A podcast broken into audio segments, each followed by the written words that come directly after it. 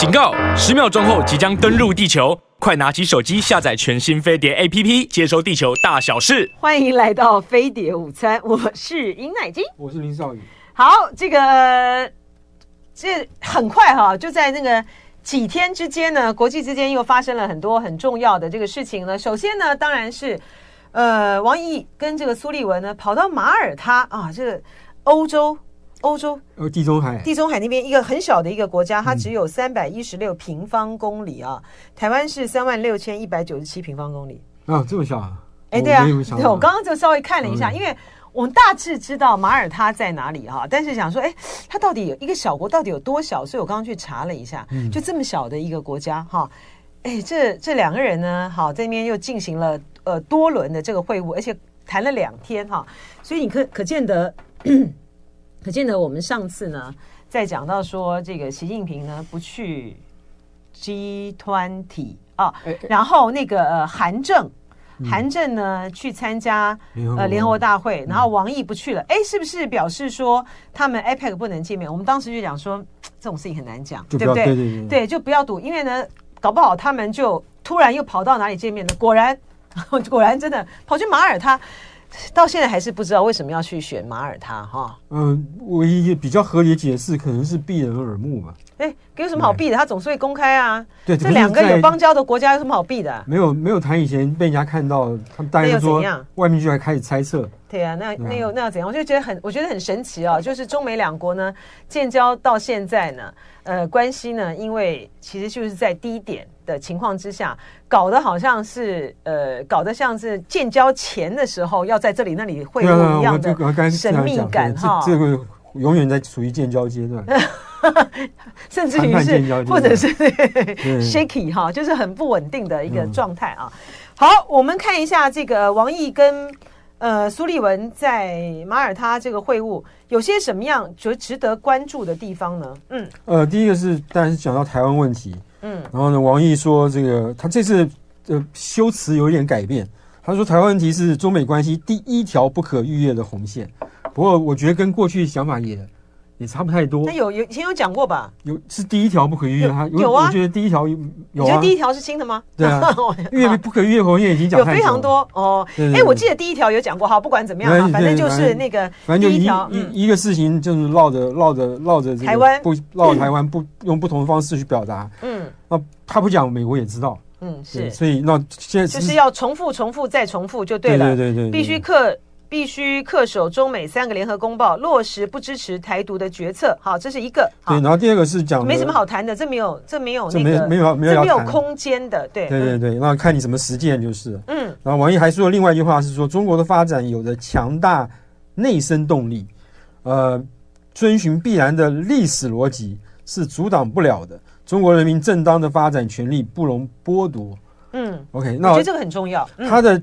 强大内生动力，大概是指中国这个经济的能力，经济的内在的动力，内在的能力还存在的。那当然，对。然后再来是，就是说，他这个东西其实是冲着，我觉得他这个就很重要，就是冲着拜拜登。他前一阵子的时候不就讲说，中国经济现在很糟啊啊！不止在那边讲，大家都在讲。不是啊，我是说重重点，他当着苏立文的面，当然还是因为冲着拜登讲了这个话嘛，因为拜登讲这个话。就是就是刚在这个美国才才要这个派这个雷蒙多啊什么他们去去的时候，结果你就在你的造势场合里面呢，就是他在跟他的金主的会面，是金主吧？嗯，对不对？会面的时候就讲啊，中国经济很糟啊，他们像很需要很需要这个，他这样子搞下去不行的。而且最近还传出来说，在 G 团体的时候呢，他跟李强呃有简哎简单的会晤的时候，还这边讲还这边讲说什么？说习近平这样子搞，中国继续这样子搞是不行的。你有听到这个话吧？嗯，对啊。所以说，我觉得他这个当然就是王毅，当然就是刻意的当着苏立面文的面唠了这句话。也就是说，这就是中国的调子啊，就是过去很多年来好几次讲中国即将崩溃，嗯，就中国认为中国即将崩溃的这个论调，最后崩溃了。但是呢，现在对于中国来讲，他的确是面对到了一个经济很困难的一个时刻。嗯哼，当你美国总统都这样唱衰的时候，所以王毅就会当面这样讲。对，然后可是我我刚才我我有我我有我刚才有一阵子我不晓不知道他说的遵循必然的历史逻辑是什么。那个有一个可能的解释就是这是马克思的这个。哦，一步步向前，嗯，从这个最后要变成一个共产主义那个理想的社会之前，一个国家，国家也是个暂存、暂时的存在。你讲这有道理，国家必须要必须要先富强，才能让人民。这是唯物辩证嘛？对对对。所以这个它是一方面是讲说，我的中国的内在人经济能力是很强大、很有活力的。嗯。这个是这个，这是历史逻辑必然的事情。嗯。然后这个历史逻辑你相不相信是一回事。可是他们共共产主义是相信的。哎，你讲这个有道理，嗯、这个就林少宇讲这个就非常的有水准了。好，因为呢，这个习近平呢，他就是一个马克思主义的信徒。对，然后他他过去两，嗯、我记得两两年多前他就讲过说，中国现在已经富到，就说已经有钱到说可以来做这个，把这个社会社会主义是暂时的阶段嘛，嗯嗯，暂时的阶段推进到下一步去。嗯，有道理，有道理。然后呢，它里面讲这中国人民正当发展权利不容剥夺，那这个就很容易理解了啦。嗯，因为事实上这个呃，他们还是在在继续的要去打打压中国的发展啊，高科技啊、嗯、这方面嘛。好、嗯，好，所以就是这两点，对不对？嗯，应该是吧。然后呢，他们呢就是彼此之间呢还是继续的谈，因为是多是多轮的啦，哈、嗯，是有多回合的这个谈话。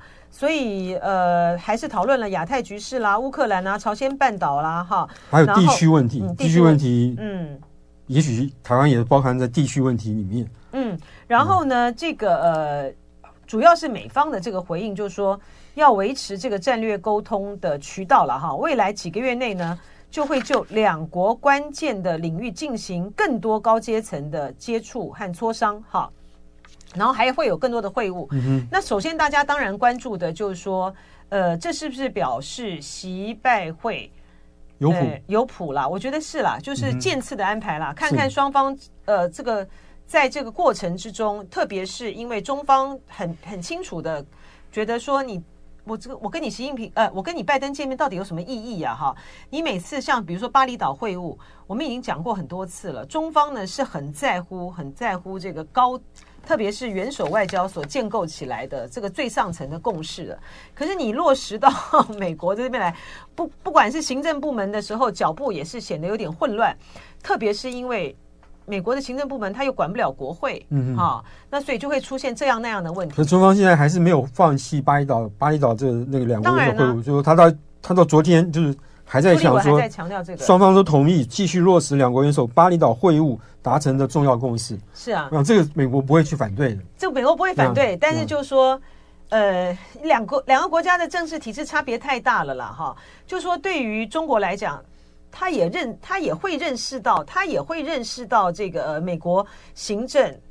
行政跟这个国会三权分立的这样运作状态，我想他但是最起码的是，你行政部门你要你的步调要统一，要要比较能够协调嘛，哈。可是呢，现在呢，美国所出现的状态就是，他这个一方面呢，他要跟你交往，哈，但一方面呢，他又不能够跟国会跟国会示弱，对，对不对？嗯。然后呢，经济上面呢，希望能够恢复，可是，在税的方面呢，又又又又没有办法说，你现在就说。呃，取消关税就取消关税，那军事反正就是很乱啦，就是比较比较麻烦。还有一些他美国特定领域去限制你的问题，就是国防安国跟国安单跟国安相关的领域，它会限制你的发展啊。对呀、啊，所以这些都是比较麻烦的问题了哈。不过有意思的就是说，我想习拜会可能啦，现在希望看起来好像是渐次的有一点谱了，至少他们双方没有说我们。不见了，对对对，这还说我们还继续要见，哎，特别还又提到了巴厘岛会谈，没错没错没错，期待下次啊，期待旧金山。我觉得这这次他们两个谈的基本上是一个是一个呃有希望。哎，对了，嗯、就也是给大家一个有期待的，哎，给大家一个，嗯、就是那些唱衰、嗯、看衰说啊，你可能大家会会没有办法会面的人，嗯、可能就觉得啊有点失望哈，哈，哈。为什么还是还是有机会可以会呢？不过我觉得有有意思的是，因为他讲他们谈到说各级别的这个会谈嘛哈，这个美方呢念兹在兹的呢，就一直很想说。什么时候我可以跟李尚福会面啊？现在现在不用了，不必了。李尚福被调查中了。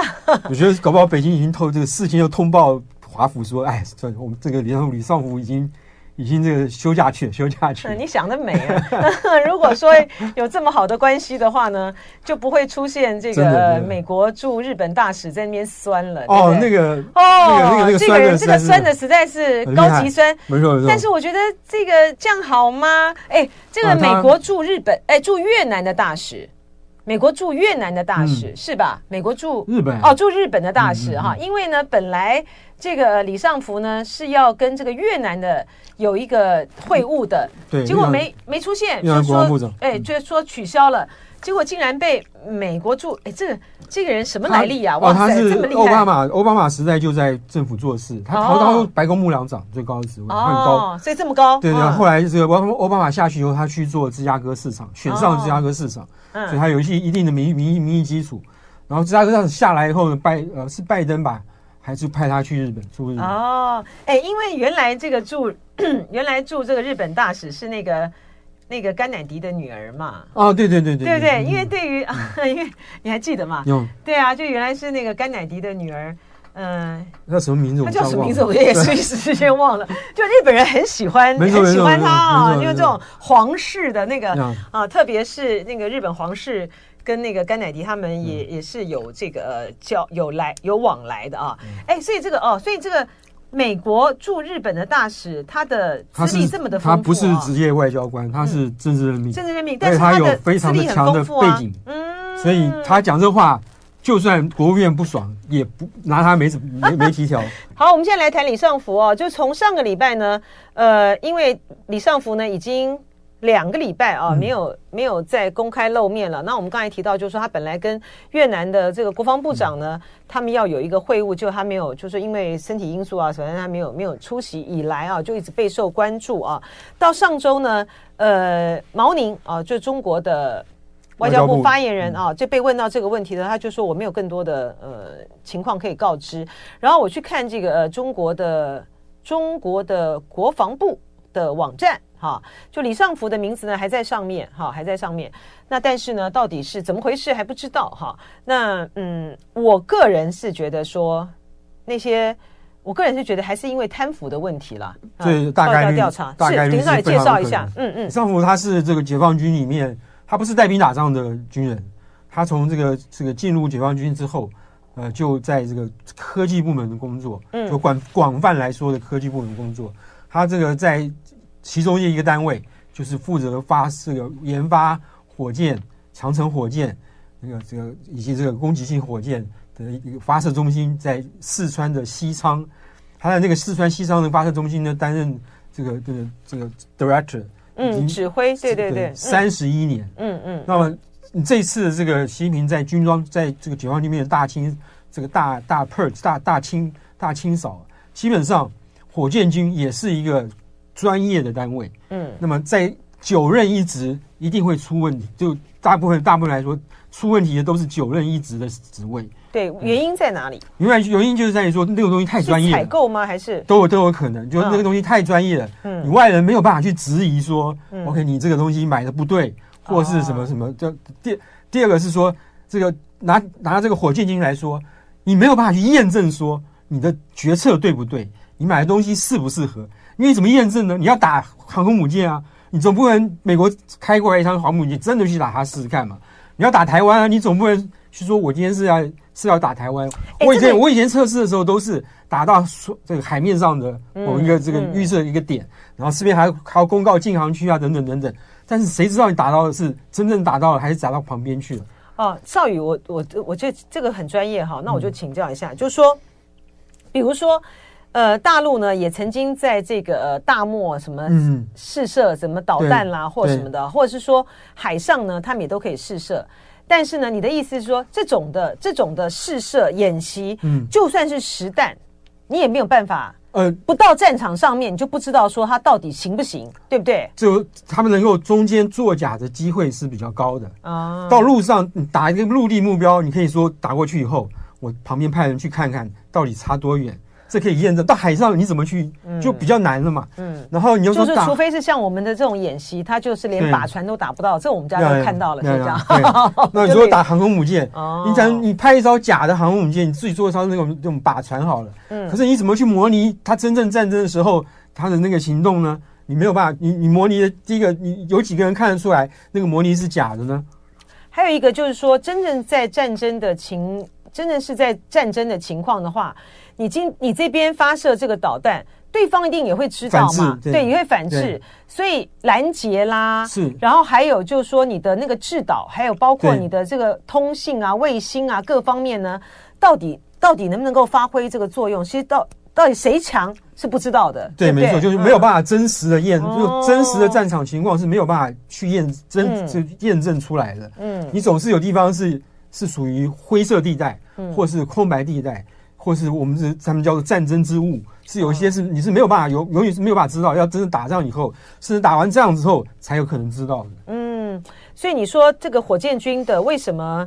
呃，连连的，就是两个火箭军的那个也被也被去调查呀，对对，调贪腐，然后非常的有可能李尚福也是跟这个有关。是没错，他在那个西昌那个发射中心做了三十年，嗯、他有其其中有几件大事，比如说这个这个登月的事情，登月的那个、嗯、那个他也有功劳。嗯、然后尤其是对在军事上来说，在二零二零零七年的一月初的时候，呃，中共第一次发射一枚导弹击落一架击落一个卫星。哦，就那个那个是一个非常非常重要的事情。那时候胡锦涛在，据说胡锦涛也也不知道这个这个他那那就是解放军想要去去那天会发射飞弹去打卫星这件事情。哎，这个事情很知名哎。嗯，这件事情呢，就是两千零七年的时候，嗯、当这个火箭军他们那时候已经改成不不，那叫二炮，那叫二炮嘛，对，不对？嗯、就是二炮呢，竟然去发射了一枚这个飞弹啊，去打下了一个。他自己的卫星，他打下了这个卫星这件事情呢，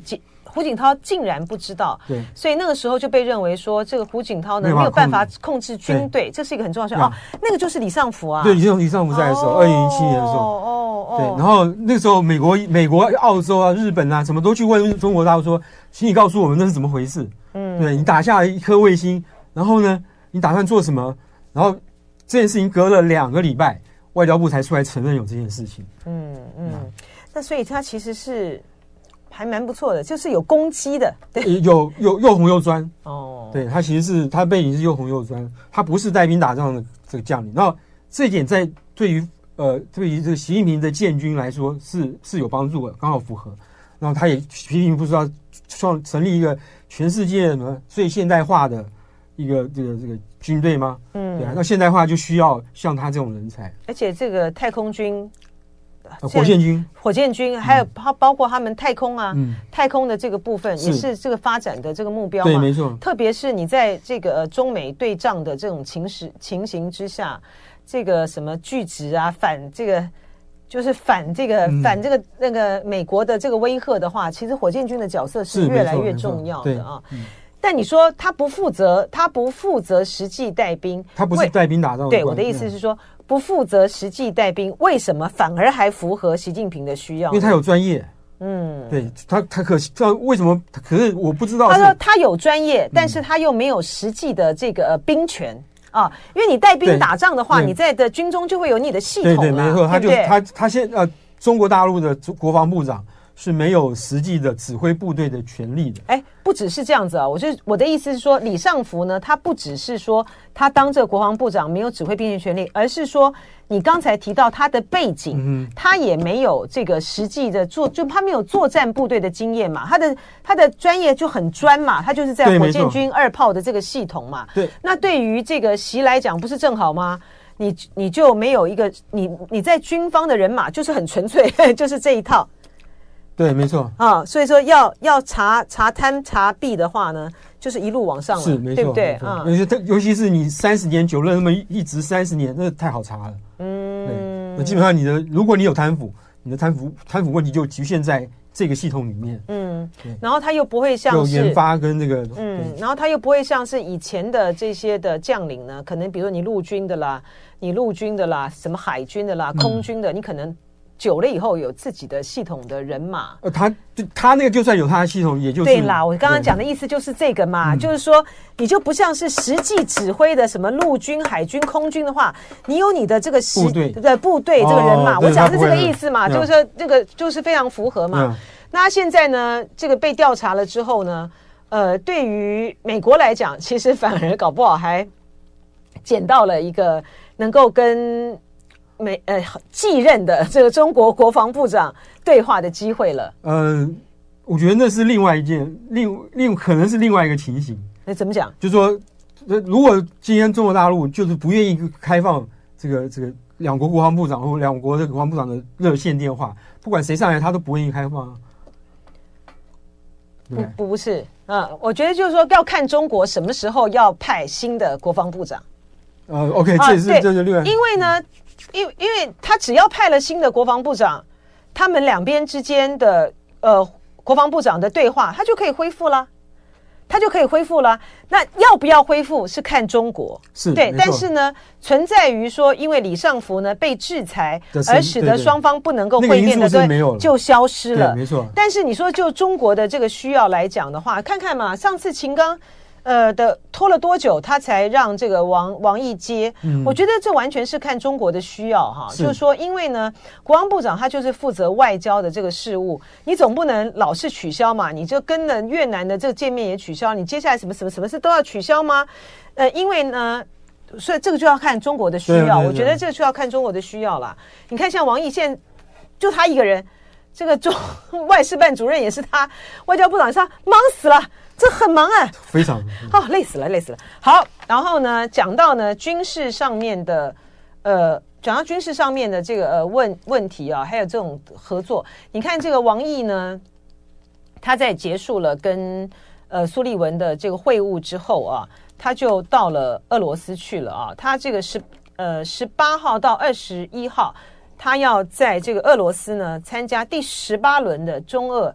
战略安全磋商，哈，然后这因为拉夫罗夫之前的时候也，反正他们就就是要会面嘛，哈，然后之前也讲了，然后他们中俄之间这个没有什么问题的啦，哈，到目前为止，到底普丁啊，不是不是，到底习近平呢跟这个呃拜登会不会在 APEC 会晤呢？我们是不确定的啦，哈，但是还在演演变中。虽然我觉得往会会见的方向走，哈，但是呢，普丁呢跟习近平呢，他们十月。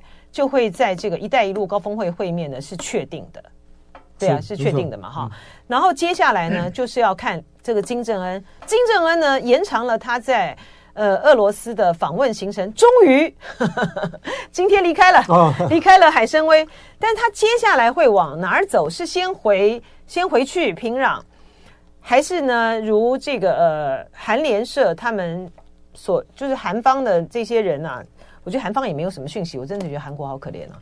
韩国的那些什么安全啊、战略啊、什么去分析的这些东西，哇，他们常常有的时候知道的情报都还比日本晚。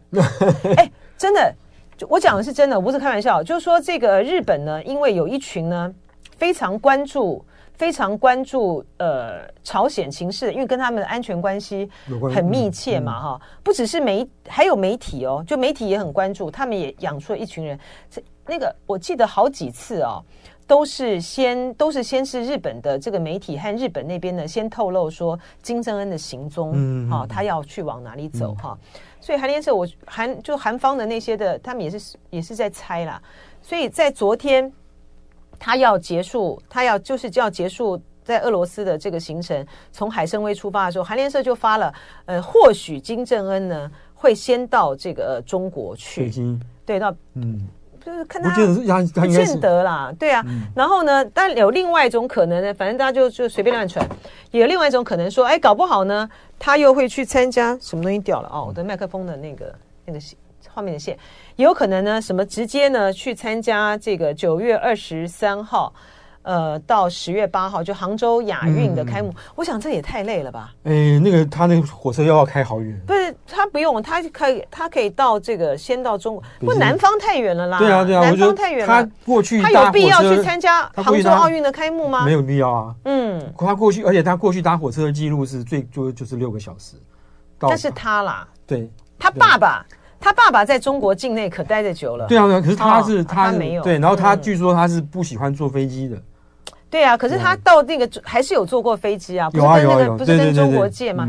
这个是因为呢，北韩的领导人呢都不爱坐飞机，哈，呃，一方面是安全性的，另外一方面呢是他们的飞机很老旧，所以说他跑跑去跟呃川川普见面的时候，是跟中国借的飞机啊，对啊，就是这样也是没什么面子。哎，哦，不过他这次离开这个呃海参。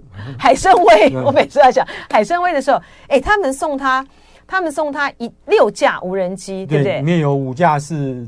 自杀无人机，哦，自杀无人机，嗯，然后一架是是征收侦察侦察侦察无人机，侦察无人机。是那个是那个州长送他，所以算是州长，他们是那个叫市长市长啊，他是管一个省，对啊省长他们送他的。那个滨海区的省长，省长就不能叫区长，太小了。省长，哎，他那个地方是在制造无人机吗？好像也没有工厂在那边哦，工厂在那里哦，难怪，所以我就想说，哎，人家送他的也只是无人机，很。很抱歉，没有办法在这个。还有一套防弹背心啊，那防弹背心蛮漂亮的。嗯，很抱歉，没有办法在我们这个金正恩领导人呢去哪里，就对。哎，这个对于金正恩来讲，因为现在大家也就在猜了哈，他他什么时候去中国，对不对？哦，他对他一定得去，他一定得去，因为我觉得他如他我我我们也是猜啊，他既然都跟这个俄国谈到了核问题。哦，哎，他们这次到底谈了什么？我这些有有有没有谈到核？我觉得是应该有，应该有的哦。然后他也就想说核子潜艇的事情是？对对对对。那他也应该理论上，他要是乖巧一点，他应该去北京 通报通报一声吧，对不对？哦，他或许会，他会不会派一个人？他会不会派一个人去报告？其实有可能，有可能对啊。因为以前呢，宋涛就在做这种事。是是啊，宋涛呢就是跑过去这个 朝鲜，然后呢再跑回来。对对对。然后呢，这个金正恩去见了什么事？去见了什么人之后呢，宋涛再跑过去听一听呢，他再跑回来。啊，那现在呢，这个这个宋涛呢在当国台主任，两岸他不能跑。对，所以我觉得金正恩去通报是一定是个一定是通报是一定会通报的，那就是看什么样的形式。嗯，对。他们到底这次谈了什么？呃，就是两方面合作啊，这个他会这个呃供给俄国大量的，尤其是炮弹。可是普丁不是说，普丁不是说我不会跟他买炮弹，他这个这样违反联合国制裁。他是用他是用赠送送的，对，用用礼物的方式。这个铁与血的铁与血的国家送的礼物果然不一样吧？送炮弹，送无人机。好，这个少宇，这个 Richard C 呢，在的帮你抱不平。女主持人，请保持情绪 EQ，不要老是欺负林先生。我们跟跟这个 Richard C 报告。自于自我们一九九零年呢，在新加坡，我们是在新加坡认识。我们本来不认识，虽然他是中时晚报啊。那个时候呢，我也是去我去新加坡就采访这个李鹏呢，他一路从这个印尼这样过来，他到新加坡呢去谈建交。林少宇也是，他是中时晚报，你跟何善熙嘛，嗯，他们到这个新加坡呢也是采访这个新闻。我们两个人呢，从一九九零年认识以来呢，我就一直欺负林先生到现在，所以。不好意思啊，没变。好，然后好，继续继续。好，然后呢？下面，我们讲一下那个，继续讲一下这个，继续讲一下这个金金正恩，就是他在他们他在他们送炮弹，所以普丁的意思就是说，我们没有违反联合国的制裁，我们没有买也没有卖，这是他送给我的礼物，还是了不起了，这招真是高明啊。对，那当然这是这已经有国际法。就这个美国的或者美国的这个法律学者出来说，你这个其实还是违反的。哎，管他，不，那是另外一回事。对，这是另外一回事。这事事情就已经一定成了嘛。是。对。然后呢，他在这个呃航天那个那个金正恩在那个俄罗斯那个航天，他们到底有没有谈成什么？就比如说，一方面是发射间谍卫星的事情，另外一个就是少宇上个上周呢分析到的，就是说，呃，朝鲜啊，朝鲜呢。他们要去改，希望能够俄罗斯能够帮他们，就是通讯，透过通讯卫星，然后来进行部队之间的联系，不要用传统的无无线电，建立一套这个卫星通讯系统，系统给他们的部队使用。嗯，因为这个又比较安全，又不会有又比较没有泄密的问题，又比较有效率。嗯，传统无线电会受到太多的干扰，然后还会被窃听等等等等。那这不知道他们到底谈成没哈？不知道这个就不知道。那不过这一点才这一点可能是。北韩朝鲜的军队最迫切需要的，万一真的打起仗来，地面战要要开打的话，那么他通讯好或是不好，变成一个关键。是，所以他这次也很也很妙哈，就是说金正恩呢，他的就不过因为像这样子的国家的领导人的行程，他反正本来他也是出发的时候，你就看到了，他就宣布了哈，他原本要待多少天或什么的，其实大家也都不知道。嗯，所以说有一个说法，说什么他是延长，其实我觉得嗯也未必，对不对？否则的话，这个这些东西他去，因为金正恩他去访问哪儿都要安排的。对，然后他的第第二个是他是朝鲜领导人，向来以这他爸爸他的祖父向来都以秘密为秘密，这个这个是他们出访的特征。那么除了这个对方知道以外。外面都都不知道啊。嗯，是，的确是哈。不过呢，我觉得看这个朝鲜领导人出访呢，特别是金正恩，有一个非常有趣的点啊，就在于是说，其实呢，呃呃，朝鲜的国宝级主播那个李春基，他早就已经退休了哈。你还不讲名字，我忘了。李春基，哎，我这李春基是也是我的偶像啊，我觉得他太棒了。然后呢，他早就已经退休了，可是呢，金正恩，金正恩呢，他在呃，就是出出。金正恩，你就你注意到金正恩上台之后哈，几个比较关键的哈这个场合的时候呢，哎，李春基就出来了。就显然呢，他的这个新的新的这个主播呢，没有办法取代这个李春基对于朝鲜的人民那种安定的力量。他这个是这个安定跟振奋的力量啊。然后在这个呃金正恩呢，他去。去见什么川普的时候，也都是李春李春基在播报。嗯、这一次又是李春基了。然后呢，李春基呢，李奶奶呢，她戴着，她已经哈，她戴眼镜戴得很早了，她又开始回来那个轰轰轰轰轰那她真的是那种非常的有感情的那种讲。哎，真的是，他就好。这我以下呢学李春基的这个呢 是侯导，好，侯导就是横膈膜以上是胸腔，横膈膜以下呢是腹腔，轰轰轰轰轰。就这种声音，你知道吗？啊，就看着这个李春基，觉得说我好感动哦。因为呢，嗯，真的，李春基报，李春基报这，我们我我开玩笑了。但是呢，我的意思是说，你看李春基他的播报，他的那种笑容，好，然后他再去形容这个金正恩啊，充满了什么的时候。它都代表着一个讯号啊，OK，都代表着是朝鲜的政权，他们要传达给他们的对对。民众的这个讯号，而且他也都知道外国都在看呢，对啊，对啊，所以这我的我的印象比较深的是，我有一次不小不小心不小心转到看金正恩在发表一个一个演讲，嗯，不是很长，就是那种政就是那种政策宣政令宣告说我们什么一定成功啦，什么什么打打倒邪恶的帝国主义，我越想越激动，还拍桌子。对，谁？李春基吗？不是，不是那个金正恩哦，金正。那个时候我就想到金正恩吗？嗯，你有看到一个金正恩这个真的吗？有有有有有。他在什么？他在一个公开场合吗？对对对对。站着讲吗？站着讲。哦，是他本人吗？是他本人。对。哇，我觉得那个真的那一幕，我觉得哇，他这个从小做到到送到瑞瑞士去受教育，他这个是怎么学来的？嗯，很厉害。这有什么好不好学的？看那个就好了。我觉得比较面比较，我觉得最近这个啊个性啊，你讲那个个性倒是，就是说他的那种，对他他要去学他上面的，嗯嗯。然后我觉得最近这个让我觉得到目前为止依然还是百思不得其解的，就是他为什么要让他的女儿这么早的就公开然后亮相，然后一副接班人的这个这个是不解哈，对不解。这个大概也只有只有这个问中国才能够知道了，对啊。他怎么培养女儿的？就是他培养女儿很容易啊，但但是呢，因为之前的时候，呃，有一种就是说，嗯，这个、呃、像韩国、朝鲜，他们那种都非常的重男轻女的哈。对。不应该，就应该不是他女儿不会是他的这个接班人。可是现在不是啊，他那军队啊什么，他都他都站在他旁边。对。对啊，所以他他他到底怎么想的？有人说有，有人说没有，我也不知道。对啊，我们这种这种国家，这种国家，对对对，这种国家都是很神秘的嘛。好，呃，杭，我们刚才既然谈到这个杭州亚运啊，就九月二十三号到十月八号呢。在杭州举行的杭州亚运，朝鲜会派一个蛮大的代表团，对不对？嗯、对，没错。嗯，然后那个国际媒体呢，就是说，哇，朝鲜呢，呃，又回到这个呃众人的这个视线之中。我觉得这个这个这种、嗯、这种的判断有点蠢啊，就在于是说，嗯、这是杭州，这是中国办的亚运，朝鲜怎么会不参加呢？他一定会参加嘛。没错。没错而且对，大家真是超没见识的哈。哎，好，来我们来讲一下这个泽连斯基。泽连斯基呃，又要去访问美国，这好像嗯，好像不止去美国这一趟，他已经去了。对对对对，呃，对。然后他现在问，现在现在乌克兰面临的危机，危机是说这个冬天又要来，那个冬天又要来了啊。然后呢，这个第二个是乌克兰的弹药也不够，那么跟俄国呢也相去不远。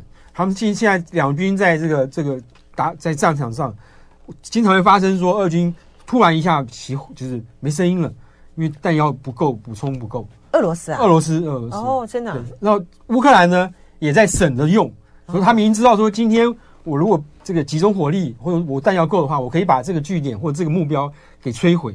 可是呢，他就是不够。嗯，对，所以叫天天不应的时候，那就没办法。哎，现在所以两军两军现在在战场上经常经常出现这种事情。嗯，现在九月已经开始冷了啊。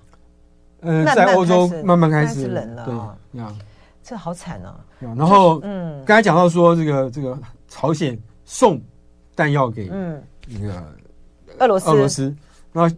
南韩也在想办法，这个送弹药给美国。那美国为了美国呢？送什么弹药啊？送什么弹药？那他多，他就多有真正的就弹药，还有其他的武器。为什么？因为因为乌克兰也在缺弹药。对，就是说美国就南韩送那个弹药给美国，然后让美国呢再送给乌克兰。对，因为很多国家都说，我你不呃，就跟韩国说，说你不准，如如果你去援助乌克兰的话。我就会对你怎怎样怎样，有些俄国去跟韩国这样讲，哦，对，俄国有威胁韩国说，你不准去送弹药、送武器给乌克兰，那韩国只能说我就我送给美国，那美国要怎么样？对，是美国的决定，没错没错，对。这个俄罗斯对于南韩的威胁，主要还是经济上，不不不只是经济上，主要的还是因为。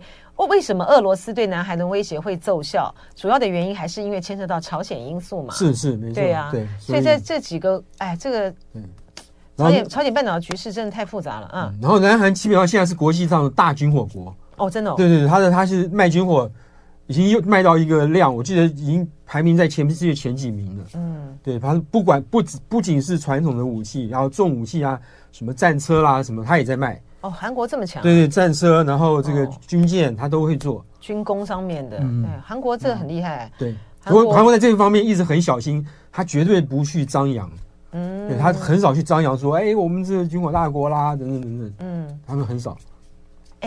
哎，这个本来这种军火或是这个重镇是在朝鲜啊。朝鲜就是以前啦，以前啦，以前呢就是南，就是还没有这个南。就日本，就日本这个、嗯、日本这个殖民时代的时候，也是占据也是嘛。北边是北边是重工业嘛，工业对，对啊，南边是比较是经济嘛，哈。所以韩国这几年发展那么快啊，所以这实在是也是蛮特别的啊。嗯、好，泽伦斯基呢这次到美国去，当然要见拜登了哈。然后他在之前他接受了这个扎那个扎加里亚。就是呃，对对呃，那个那个对，没错，C N N 的那个啊，C N N 那个呃主播，他同时也是主持人，他同时也是呃华盛顿邮报专栏作家的的专栏作家啊。嗯，他他们他在访问的时候呢，他在接受访问的时候就提到说，他觉得最困难的地方就在于是武器，武器的供应不够啊，不快啊。但是这个战争到底要拖到什么时候？好惨哦！嗯，每个人都每个人，这全世界几乎每个人都想问问题，对，对，对。可是这个事情是没办法，而且现在现在因为弹药不够，所以这战争还会拖下去。嗯，没有人会为在这种时候去叫停，说我们来谈一谈好了。嗯，这不可能的嘛。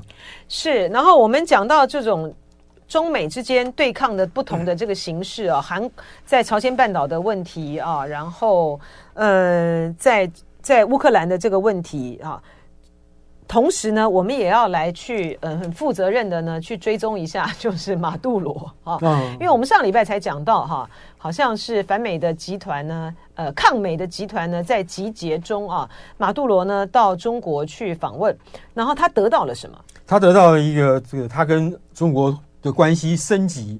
升级了，我第我我这是第一次我听过这个这个这个名字，他们叫做中全天候全天候战略伙伴。不会啊，这怎么会第一次呢？以前有啊，嗯、我以前都听这是全面战略。哦、oh,，no no no no no no no，中国有全中国叫做全天候战略伙伴。有有，有。然后他现在把现在我觉得委内瑞拉跟在这个在这件事情上面，跟这个俄罗斯、巴基斯坦跟白俄罗斯是同等的地位。嗯，在跟中国大陆的关系这个外交关系方面，他们居于这个同等的地位，是这个外交关系的最高级。邵雨，你不是很可爱吗？既然有俄罗斯、巴基斯坦跟白俄罗斯是同位阶，那就表示以前就有全天候战略伙伴啊。我第一次，你以前不知道？对对对，没错没错。好，因为全天候好像是，好像是去，好像是什么有全天候战机啦，有全天候什么有全天候关系。那就是你对这个中国的它的分级用用词比较不理解嘛。对，他们早就已经是全天候。那中国大陆为了要为跟马跟委内瑞拉要提升关系，最主要是是未来着眼于未来的油源的问题。委内瑞拉是产油国嘛，虽然它的经济很烂，可是它还是产油国。那如果说今天这个这个它跟美国对抗一时三刻不会终止的话，它势必有会需要用到委内瑞拉的油。嗯，这是未雨绸缪的一个事情。是。然后另外一方面，那中国给了他什么呢？呃，签了很多，签了好几个协议。哦。从旅游的什么经济的合作等等等等都都有。嗯啊。哎，委内瑞拉。应该也蛮漂亮的哈，就是在南，就是说在南美洲，对啊，我觉得他们的，他们就南美洲的地形地理啊都很丰富，而且也很也很有文化。也也许吧。对啊，然后我每次一看，每次一讲到委内瑞拉的新闻呢，我就觉得川普啊，美国这个政权呢，就是一整个瞎啊。他当时的时候不是扶植了一个马杜罗的反对反对反对派派，到现在就这个人下下场在哪？对不对？对啊。对啊，难怪川普要生气啊！真的是 CIA 骗了他。嗯、好，这个哎，其实我们已经没什么时间了哈。然后很多这个大的这个新闻呢，其实来不及讲的完整了哈。不过就是国际局势呢，它总是在一直不停的这个变化之中。然后嗯，下一个要关注的时间呢，真的还是中美之间啊，到底彼此哈有关于。习拜会，哈，后续的进展会是如何？好，非常谢谢林少宇喽，也谢谢网友的参与讨论，我们下次再见喽，拜拜。